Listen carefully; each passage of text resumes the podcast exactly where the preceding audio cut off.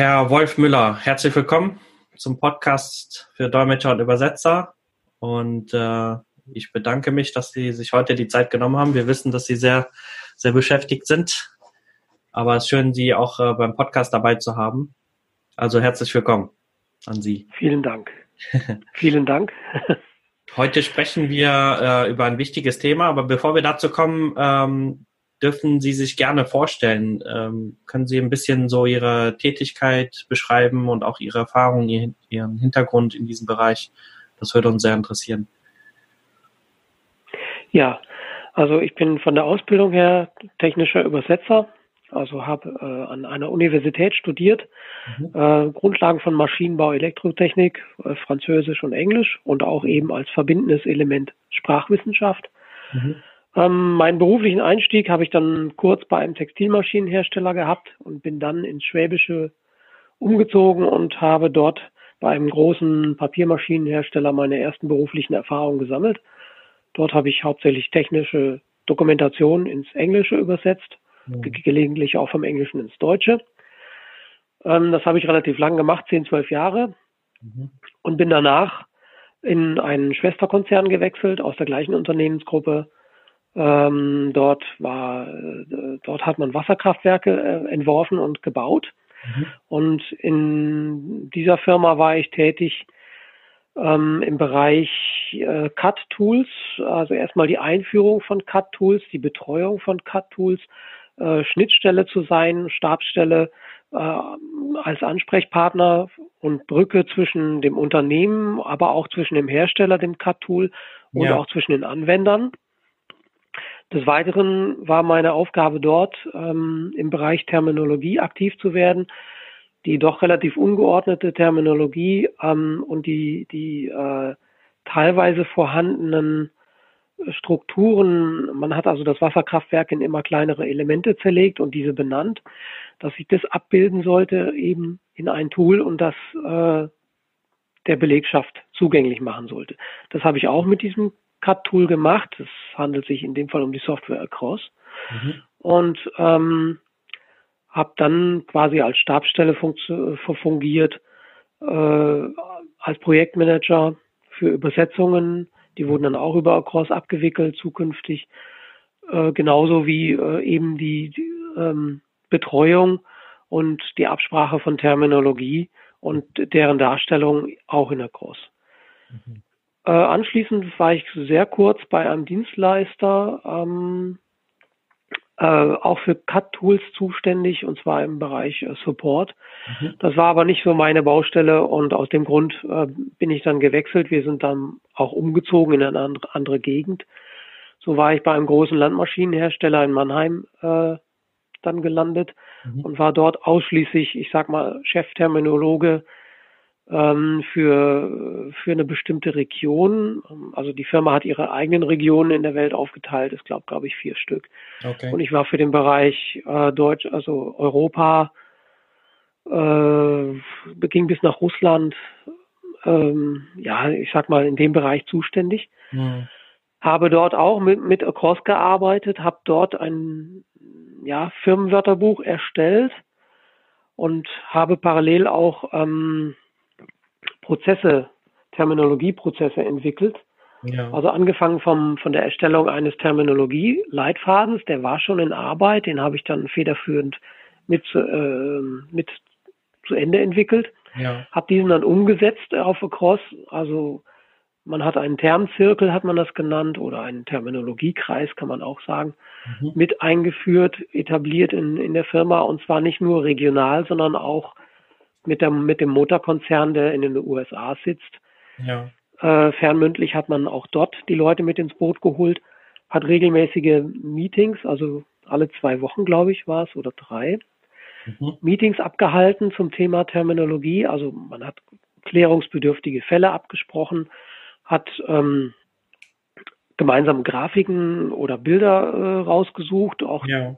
teilweise Definitionen entwickelt. Und wenn man das nicht spontan in dem Meeting machen konnte, war das quasi Hausaufgabe für verschiedene Teilnehmer des Meetings. Und ähm, man hat diese dann am Ende äh, oder am Anfang besser gesagt des nächsten Meetings äh, dann nochmal nachbesprochen, abgesegnet und dann auch ähm, in, im Firmenwert, Firmenwörterbuch von der Cross äh, eingepflegt. Mhm. Ähm, das war ein sehr schönes Projekt und ein sehr effizientes Projekt. Ähm, gut, die Kom Kommunikation kam noch hinzu. Äh, man hat das dann auch über die Intranet-Seiten veröffentlicht. Wir haben sogar eine eigene Seite später entwickelt zum mhm. Bereich Terminologie, äh, auf dem auch Möglichkeiten bestanden, ähm, Terminologie anzufragen, Verbesserungen einzureichen, neue äh, Terminologie vorzuschlagen. Und das wurde dann im Termzirkel besprochen und nach dessen Absegnung äh, dann übernommen. Also die, die Prozesse haben sich hinterher wirklich schön etabliert, die wurden genutzt. Mhm. Ähm, das war eigentlich ein ganz tolles Projekt. Okay. So, das war leider auch, m, befristet mhm. auf, auf, ich glaube, zwei Jahre. Und ähm, danach war ich dann selbstständig als technischer Übersetzer und auch Terminologieberater, auch für circa zwei Jahre. Und ähm, im Anschluss daran bin ich dann bei der Firma GFT, bei der GFT GmbH gelandet und bin hier auch äh, für Terminologiefragen zuständig, für technische Übersetzungen, die ich zum Teil selber anfertige und auch fürs Projektmanagement. Das heißt, ich habe einen festen Kundenstamm, den ich hier betreue ähm, und arbeite natürlich mit externen Übersetzern zusammen. Okay. Das war jetzt mal so kurz zusammengefasst meine Vita, äh, die sich auch über einen Berufszeitraum von circa 25 Jahren inzwischen erstreckt. ja, ähm, da hat man natürlich so einiges erlebt auf dem Feld Übersetzung, Terminologie, Fremdsprachen, ähm, ja. ja. Und war eine spannende Zeit. Und es geht weiter. Ja, das glaube ich. Man kann sich ja immer weiterentwickeln. Und äh.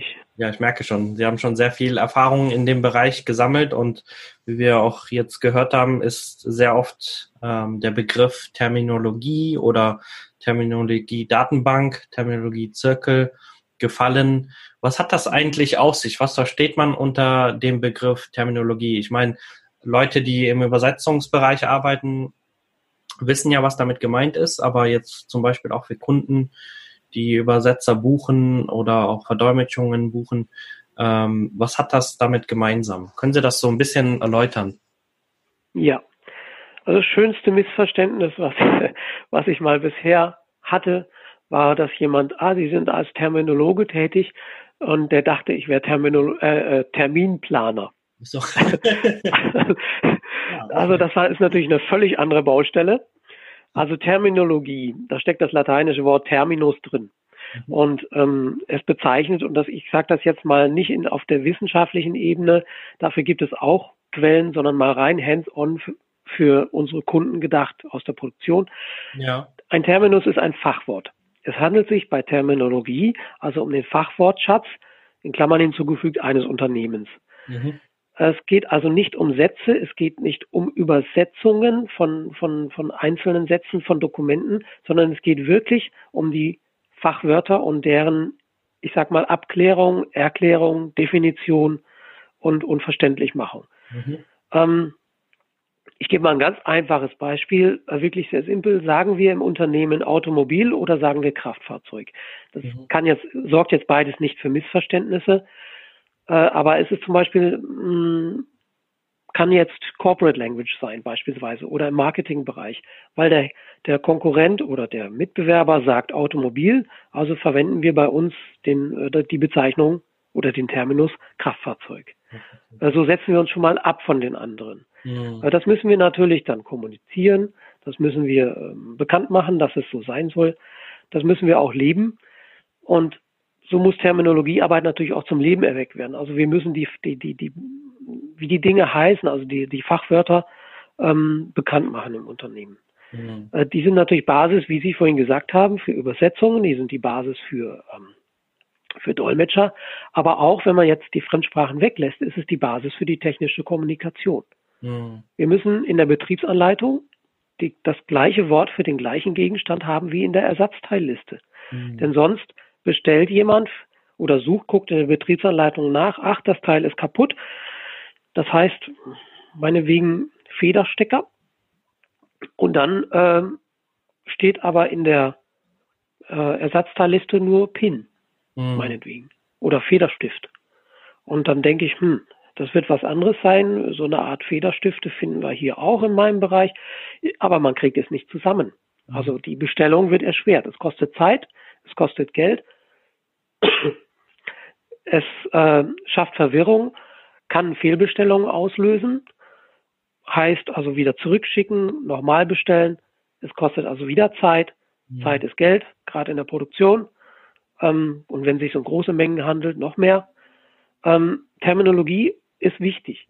Mhm. Und ähm, wir müssen eindeutig kommunizieren. Und auch dazu trägt äh, eine saubere Verwendung, eine gerade gezogene Terminologie, eine saubere Verwendung des Fachwortschatzes bei. Mhm. Und das würde ich jetzt mal grob ähm, auf Unternehmen bezogen ähm, äh, so, also zum Thema Terminologie sagen, äh, so sollte es verstanden werden. Ja. Jetzt ist der Begriff natürlich ein bisschen ähm, klarer geworden. Äh, Sie hatten schon so ein bisschen eingeleitet, was das für Nutzen hat. Ähm, was für mhm. Nutzen hat es, sich mit dem Thema Terminologie zu beschäftigen, äh, als Übersetzer auf der einen Seite, aber vor allem auch für Unternehmen? Welche Vorteile hat das? Also fangen wir bei den Unternehmen an.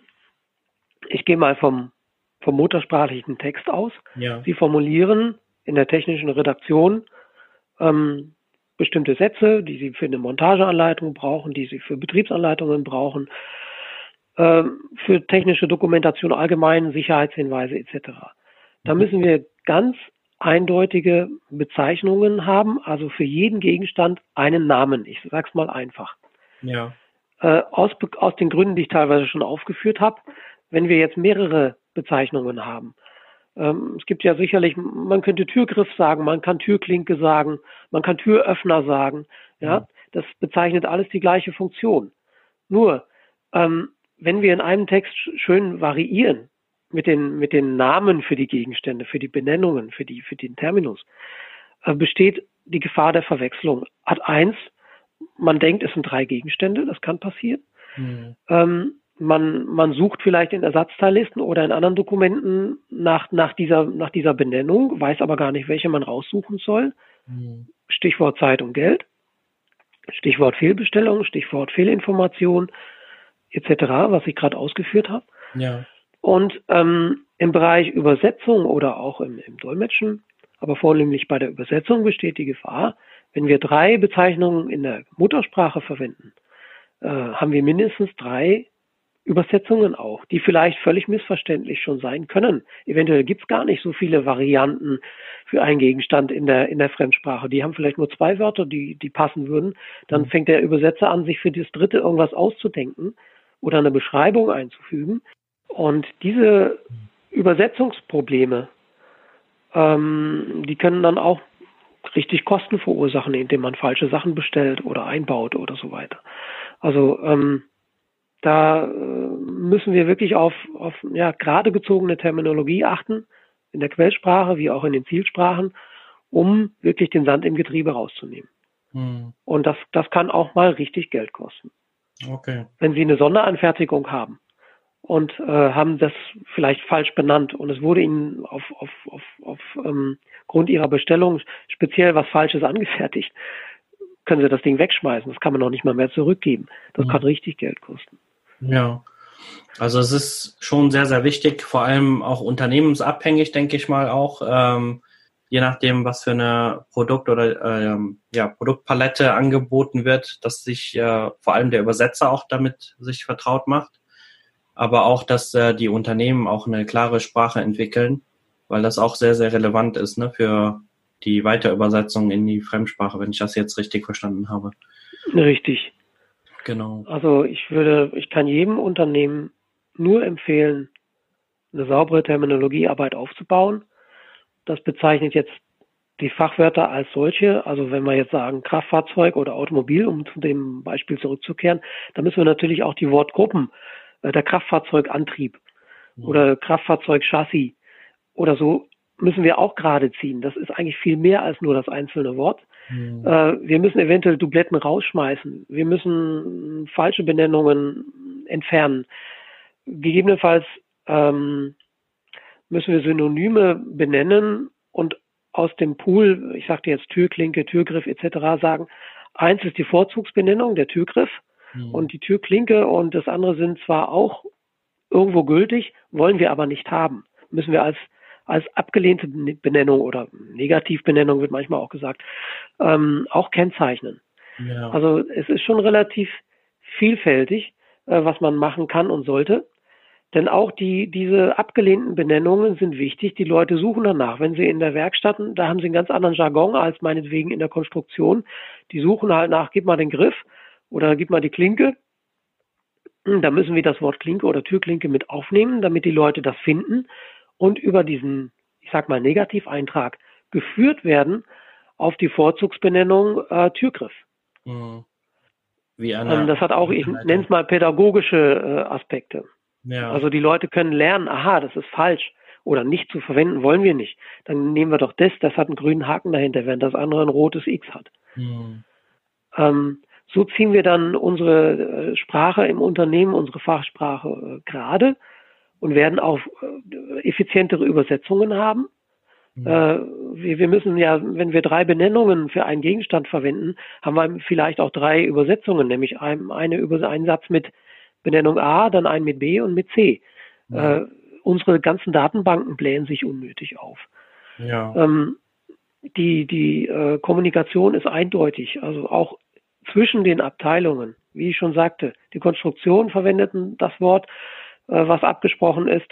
In der Ersatzteilliste erscheint es eins zu eins, in den technischen Dokumentationen erscheint es eins zu eins. Äh, die Übersetzungen sind eindeutig, weil sie die, die, das Grundwort in der, in der Muttersprache verwenden und zwar nur dieses und auch nur eine Bezeichnung in der Fremdsprache dann verwenden. Mhm. Äh, wir, wir nehmen da wahnsinnig viel ja, Sand raus aus dem Getriebe und ersparen auch einen Haufen Kosten. Ja. Und das ist natürlich auch ein wichtiger Faktor, ne? Kostenfaktor. Zeit. Das ist ein wichtiger Faktor. Und es sind auch Sicherheitsaspekte. Wenn ich jetzt an die Sicherheitsdokumentation denke, müssen wir auch überlegen, wie übersetze ich dann Warning und Caution? Wo, wo sind die Unterschiede? Ähm, das muss auch vernünftig übersetzt werden. Oder Note. Ist es eine Warnung? Ist es ein Hinweis? Mhm. Ist es vielleicht sogar ein Vorschlag? Und das, das, das sind ja verschiedene Schwäche oder Stärke gerade drin. Da gibt es auch Normen dafür. Das mhm. muss beachtet werden. Ähm, auch ein Thema zum Terminologiearbeit. Die Normen müssen herangezogen werden. Mhm. Also gerade bei Maschinenelementen ist das wunderbar zu machen, indem wir die DIN-Norm, wenn wir aufs Deutsche gehen, äh, berücksichtigen und dann entsprechende Pendants in den äh, äh, Zielsprachen suchen. Also für die Amerikaner ASME oder für die für die Briten, die haben ja auch ihren British Standard. Ja. Für die Franzosen Norme Française etc. Ähm, da sind wir dann auch auf der sicheren Seite äh, mit, der, mit unseren Benennungen. Das, das hat ja auch mit, mit Haftung vielleicht sogar zu tun. Ja. Also der Bereich ist, ist sehr, sehr weiträumig und ähm, neben der Kostenersparnis sichern wir uns auch vielleicht vor Problemen ab. Ja, also man merkt, Terminologie ist ein kleiner Begriff, aber umfasst sehr, sehr viel. Und wir haben ja. heute wirklich nur ähm, ja, einen Teil vom Kuchen angeschnitten. Es gibt noch viel, viel mehr, was äh, mit Terminologie zusammenhängt, mit Terminologie, Datenbanken äh, und so weiter. Und das würden wir dann gerne nach und nach ähm, mal erläutern und würden Sie auch gerne wieder heranziehen als Experte dazu. Und gerne. freuen uns schon auf die äh, Beiträge von Ihnen und äh, um das Thema Terminologie ein bisschen verständlicher zu machen, auch für Kunden, die zuhören oder auch für Übersetzer, die sich noch in diese Thematik reinarbeiten oder auch äh, neue Ergänzungen oder neu was dazulernen können dadurch. Ne? Und da bedanken wir uns auf jeden Fall für Ihre Zeit, Herr Müller. Ja, gerne. Sehr, sehr, Hat mir auch Spaß gemacht. Ja, das freut uns. Uns auch und wir hoffen auch unseren Zuhörern. Und wir würden uns dann nächstes Mal wieder einklinken, auch mit einem passenden Thema zu, zum Begriff Terminologie. Vielen, vielen Dank, Herr Müller. Gerne. Bis zum nächsten Mal. Bis zum nächsten Mal. Tschüss. Tschüss.